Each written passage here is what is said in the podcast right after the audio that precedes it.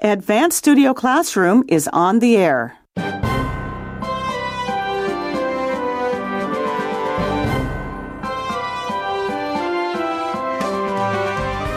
What kind of parent are you?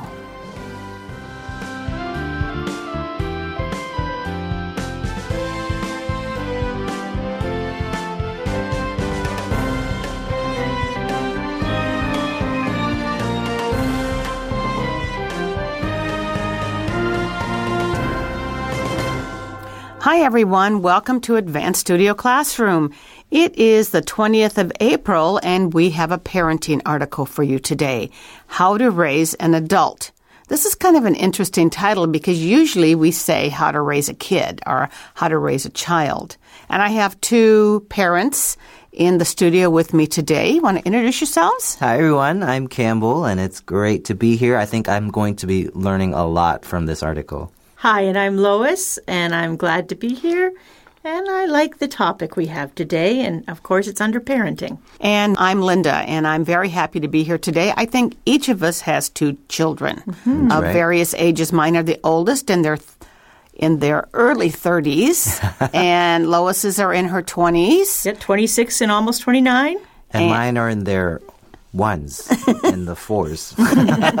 Yes. So we have a wide range of parenting, what? Patterns to draw from here. yes, I think I have a lot to learn from you two.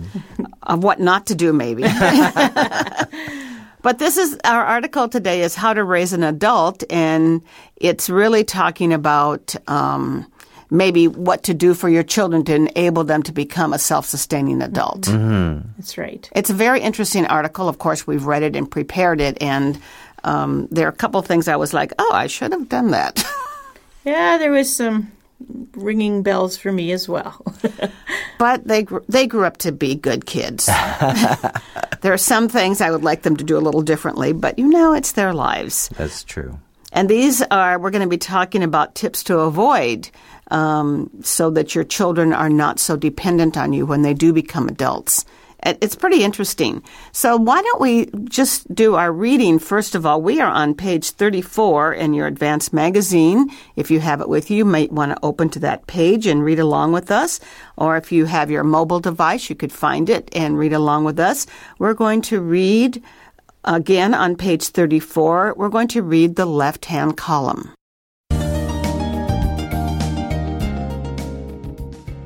How to raise an adult. Tips to avoid the parent traps. Julie Lythcott Haims spent 10 years as the first dean of freshmen at Stanford University, and she has mined those years for her book, How to Raise an Adult. The problem Mom and dad are hovering via smartphone. Worse, the kids are happy to go along with it. Maybe they can't do without it. Following is an edited, condensed interview with the author. The interview. You saw this problem not only at Stanford, but in your own home? I was seeing more and more students who seemed less and less capable of doing the stuff of life. They were incredibly accomplished in the transcript and GPA sense, but less with their own selves. Evidenced by how frequently they communicated with a parent, texting multiple times a day, needing a parent to tell them what to do. I'd been scolding other people for five or six years. One night I started cutting my 10 year old son's meat and realized I was enabling dependence on me. I could see the link between parenting and why my college students, though very accomplished academically, were rather existentially impotent.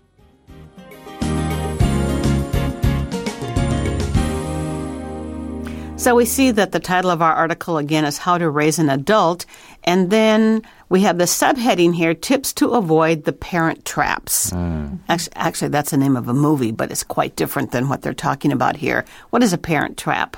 Um, these are things that, you know, might trip you up as a parent, right? Things that might uh, get you uh, in trouble or things that, you know, might not be so good for you as a parent. Right. Trap's been set. Other parents have got their leg caught in that trap, and you're probably going to do the same thing. Well, we're here to help to help people not get there. Exactly. So we're look, taking a look at, uh, well, actually, this is an interview, and it is an interview with the author of this book, How to Raise an Adult, and she was the first dean of freshman students at Stanford University. So I know that a lot of our um, listening audience knows about Stanford. It's a very influential, uh, high end school in the United States in California. And so she worked there for 10 years. Her name is Julie Lythcott Haims.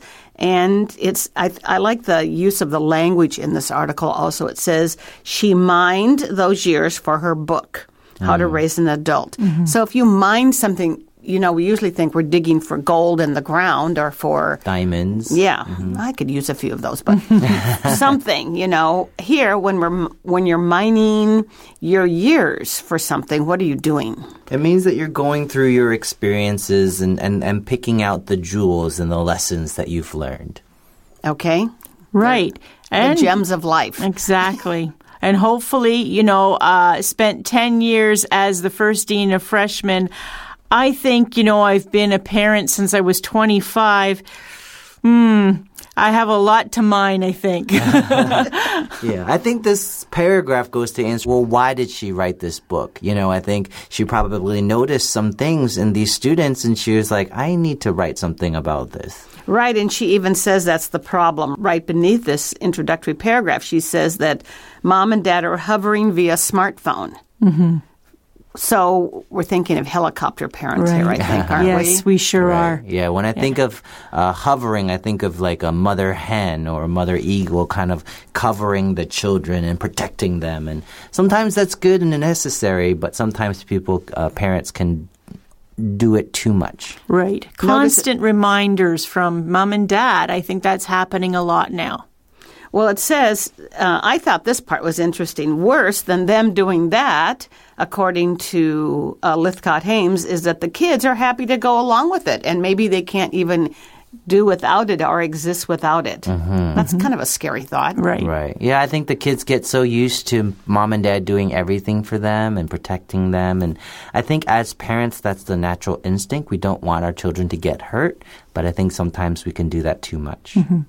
And so we have uh, an edited, condensed interview with the author. The uh, condensed just means that it's reduced somewhat because it's actually way too long to be in our article here.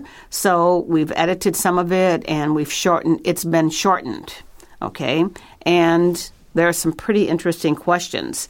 So first of all, the very first question that the interviewer asks is that you saw this problem not only at Stanford but in your own home. So she was all, or and her husband, or one of them anyway, was also behaving in this manner. Exactly.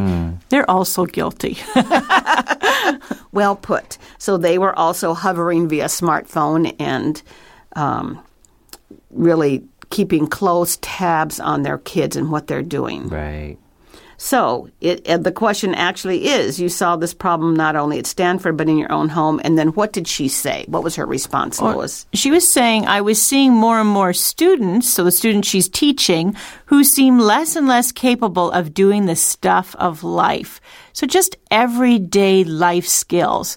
It's a thing I actually complain about in my 50s watching 20 and 30 year olds now because I actually want to give them a good kick because I cannot believe what they're not capable of doing Right. for being in those decades of their life. It's shocking to me. Right. Not knowing how to wash their own clothes, not knowing how to cook anything.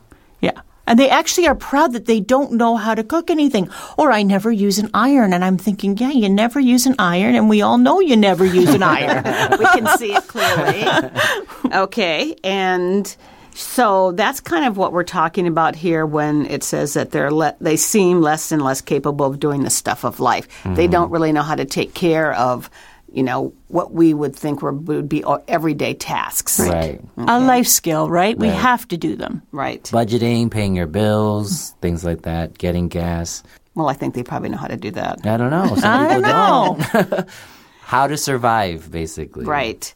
And the thing about it is, is these kids that she's talking about here, they're at Stanford, so they are not Um, on not the lo- dumb. yeah, I was going to say that, but in another way, they were incredibly accomplished in the transcript and GPA sense. So this is kind of an interesting uh, sentence. You know, when you go to a school like this, I always remember when we went to because my son went to Northwestern when we went to like tour the school. The guy at the front, you know, there was like a hundred kids there for this tour, and he's like, "Yeah, you all are the same. You know, you're at the top of your class. You've all done this and this and this and this and this. So what's going to distinguish you?" Mm-hmm. It was pretty interesting, Right. And that's basically what they're saying. All of these kids at Stanford are accomplished in their transcript. They have very good grades. Okay, they've taken the top classes and the GPA. You know, of that shows that their grades are high, uh-huh. but not with themselves. Right. That's pretty interesting. Yeah. And she sees this how? Well, it's evidenced by how frequently they communicated with a parent, texting multiple times a day, needing a parent to tell them what to do. I, I just find that mind boggling. right. I, mean, really mind boggling. I can remember the, the the last year my kids had under my roof. I remember thinking, you are going to know how to do laundry and you're going to know Right. how to do laundry great. And the whole last year of school, so basically 10 months, they did all their own laundry because I wanted, I didn't want those phone calls or their text Right. messages Yeah. saying, Mom, how do I do this? Or Mom, all my clothes that were white are now pink. Mm-hmm. Yeah. Well, my kids went to boarding school at the age of 15, and so they were like two hours away from our home. So I taught them how to uh, do their laundry the summer before they went. And this is the difference between them. My son was very uh, guai about doing it. He would do his when I the same at the same beginning of the summer before my daughter went to boarding school. I was going to show her, and she's like, "Yeah, I don't want to really learn yet. Let's wait till right before I go." She, she's the smart one. She knows you're going to give it to her for all of June and all of July. I was trying. And then um, it was it was kind of interesting because at their boarding school they also had to clean. You know, they had every week they had inspection. They had to keep their rooms clean. They had to clean the bathrooms. Yeah. It was good for them. Yeah. And they and they had to do it at home, not as much. Yeah, and I think what she's noticing is that a lot of these kids aren't able to do these simple tasks of life. It kind of reminds me of uh, this cartoon I saw on Facebook recently where it's these two pictures and it was like 40 years ago, you know, and it was a classroom and the, the children, the child had bad grades, right? And, and the parents would be talking to the child, why do you have bad grades? But, and then it, on the other side, it showed today and then the parents are talking to the teacher, why does my son have bad grades? You know, I think that's a little, a very a good illustration of what's happening. yes. I yes, I agree. And the thing the thing that really struck me about this paragraph was the texting multiple times a day. Mm-hmm. You know, maybe once or or twice, but okay, maybe once, but multiple times a day. I mean, does that mean that that you don't know how to do anything, mm-hmm. Right. or you don't know how to make any decisions? Mm-hmm. I Right. don't. I don't get it. Right. But I think you know the other thing is is when you when you send your kids across the world to go to school, mm-hmm. or they leave home at eighteen and they're you know they're moving from Asia to North America to go to school. You know they're not going to be texting you, Right. Exactly. Yeah, so and you I think really need to prepare them. right. I think that's part of it too. Is that now communication is so easy, right? Right. I mean, even I mean, I didn't go to college that much longer ago, but I, when I went, we had to call, and that cost money. Right. Yeah. Right. Yeah. Right. And when my kids went to school too, I mean, you know, they're in their early 30s now. Also, it wasn't that as common as it has been in the last five years. Mm-hmm. So, okay, and and then she goes on to say what that she'd been scolding other people for five or six years. Mm-hmm. And then what did she? I love think that. this is so interesting. What did she do, Lois? One night, I started cutting my 10 year old son's meat. Who does that? You know what? It's You know shocking what? how many restaurants I see that in. I am shocked. I can understand this because you know sometimes I know I should let my kids eat, but you just don't want to deal with the mess. Do you know what I'm saying? Like you just don't want to deal with the Okay, mess. but a mom like me is going to say, You're teaching your girls fine motor skills, and they're going to thank I you know. down the road know. if they have fine motor skills." I know, and that's why I let them. But Yeah. sometimes it's just like, okay, I just I just, you know, I just cleaned up. Mm-hmm. I don't want you to be throwing spaghetti all over the floor. Well, part of your job is to teach them not to do that. I do, but they still, you know, and when you stepped on rice for the 50th time that evening, it's just very frustrating. Time to move to baked potatoes. But that, I mean, the child here is 10 years old. Right. Yes. You know, even the other day, this is just like I think yesterday, I saw a parent feeding a perfectly healthy child, four or five years old, completely feeding, feeding the child. And actually, I thought I was going to lose it because I was like, your child is this age, your child should, should be completely feeding themselves. So yeah, we we I think we need to for ourselves also we need to um, uh, take a step back and also teach. And that's I to me this is what this article is about: teaching independence. You know, teaching our children how to handle life. Right. And then all of a sudden, she said she realized that she was enabling dependence on her, and that she could see the link between her parenting, I love this, and why her college students were rather existentially impotent. this is a great kind of phrase. That's right. They were very accomplished academically, and we know a lot of academically accomplished children. And but ex- existentially means what? It means in a manner that relates to human experience and existence. So that means that there is more than what's in your textbook. Exactly. Okay. And impotent. Okay.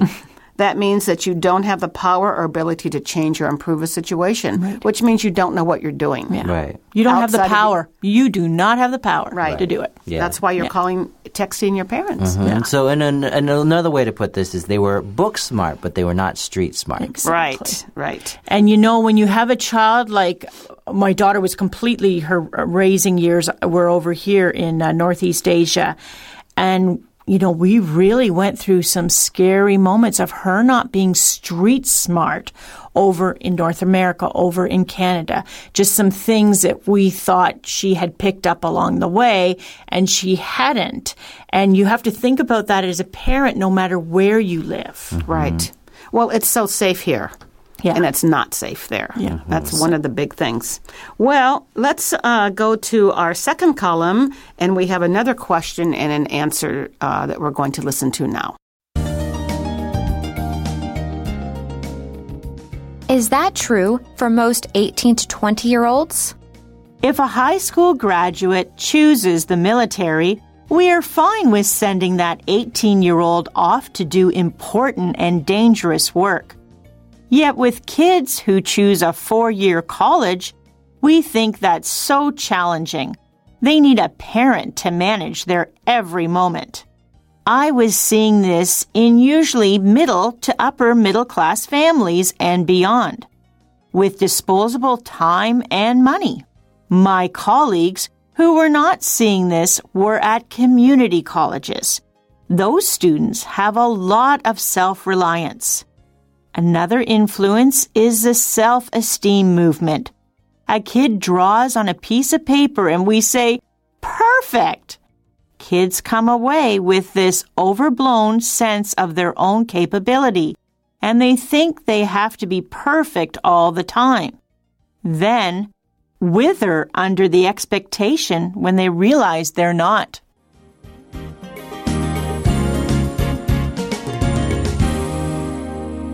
So, again, we're talking about how to raise an adult, and we just talked about um, the author of the book talking about how she found herself cutting her 10 year old's meat and realizing that she was doing the same thing that she was seeing in her. Uh, in her students at Stanford. Now, so we're now going to go to that age. He, the question is, is that true for most 18 to 20 year olds? And this is so true. This is so inter- her answer is so interesting and so true. So, if a high school graduate chooses to go into the military, then we just send them off, Mm-hmm. right? Mm-hmm. That's right. It's certainly true. And and they're doing it's dangerous. You know, mm-hmm. now if you go into the military, at least this is a North American uh, article. You're going to be sent to Iran, Iraq, Afghanistan. It is not safe there. Right. And yet we're saying bye to our 18 year old whose meat we were cutting eight years ago to carry a gun and go and live. Right. And yet, with kids who go to a four year college, what do we do? We think it's so challenging they need a parent to manage their every moment. Yeah. It's so interesting, Yes. and we do that. Yes, we do. We're guilty of it. It it's scary how true this article is. I just want to let everybody know that. Yeah, I and I, uh, wish, you know what, Campbell? I'm glad you're getting this article now. Yes. You know, but the thing is, I think I can understand why parents do that. I think for all parents, as I was saying earlier, the heart is you don't want your children to get hurt, right? Right. You want your children to be protected and to be safe and to be taken care of. But sometimes the temptation is to go too much. Well, I just, I remember when our kids were, you know, when you go to boarding school, there are curfews and you know rules, and they're when you're a senior, they're a little bit not as strict. A little lenient, right? Mm-hmm. Yeah, a little bit more lenient. You know, they have like another hour or something. But I just kept saying, you know, in less than three months, these kids are going to be on their own. So why are you like hovering over them? Mm-hmm. Right. You know, they need to use some judgment. Yeah. I mean, I also know they feel responsible and you don't want them to get into trouble, but Right. It's very hard to know how to teach good judgment. Exactly. I know for our daughter, after uh, living over here in uh, Taipei for five years, one of the things we did, which was very different, and the school she attended over here thought it was very different. We put her in, and she wanted to go. It was a Christian college that offered an outward bound program for a whole year, and it kind of roughs you up. so uh-huh. you are doing all kinds of things that you don't think you're capable of, and a lot of physical things, and a lot of um, sportsmanship things, and that sort of thing, and survival things. And she will tell you it was a great, it made her grow up really uh-huh. fast because it was almost like doing a kind of like a little bit of a military boot camp thing. Uh-huh. And, you know, she was caving in places I would never want to cave. And she was um, doing surfing, learning to surf in the North Pacific and things like that. It was great. So it helped her develop those kind of skills. Exactly. Yeah. And maybe be a lot more independent. Uh-huh. But I but I thought what I thought was really interesting about this is so now we have the military and we sent our 18-year-olds off to war mm-hmm. and now we have the 4-year college kids who we are hovering over. And then she said I was seeing this in usually middle to upper class families and beyond because to go to Stanford, you know, mm-hmm. you have to have a little bit of money uh-huh. with disposable time and money. And if something is disposable, if you have disposable money, what do you have? You have money you can kind of throw away or throw at something. Okay, but I. okay, that's how we would say it, really. But you know, it's money that you can spend like you want, not how you Right. have to. Right. Excess. Okay. And her colleagues who were not seeing this were at community colleges. Now, a community college, Community college is usually a smaller college. It's uh, more uh, within the city. Uh, usually, the, the, the income level is uh, the the tuition is a lot lower. It's usually a mm-hmm. two year college rather than a four year university. and a lot of times kids go there and they can prepare to go to university. Mm-hmm. Whereas in Canada, it's a lot different than the American approach. It is where you go either to get a diploma or a degree, and you can do it in three years full time or four years. Oh, that's quite different. So it's quite different. They do have courses that maybe just run one or two years. But like my daughter went to community college in Canada in the province of Ontario, it was three years full time. So you don't get any breaks except one week vacation or two weeks vacation. Okay, that is quite a bit different because a community college, mostly in the States, is two years preparing. Well, you can get some, it's not a degree though. It would be like, um, A diploma. I don't even know if it would be a diploma. Credits, maybe, then maybe. some kind of yeah. certificate or something. But usually, uh, most of those kids are. It's very specific. Maybe it's only a two-year program, but a lot. Most of those kids are going to be going on and finishing their junior and senior years at some university.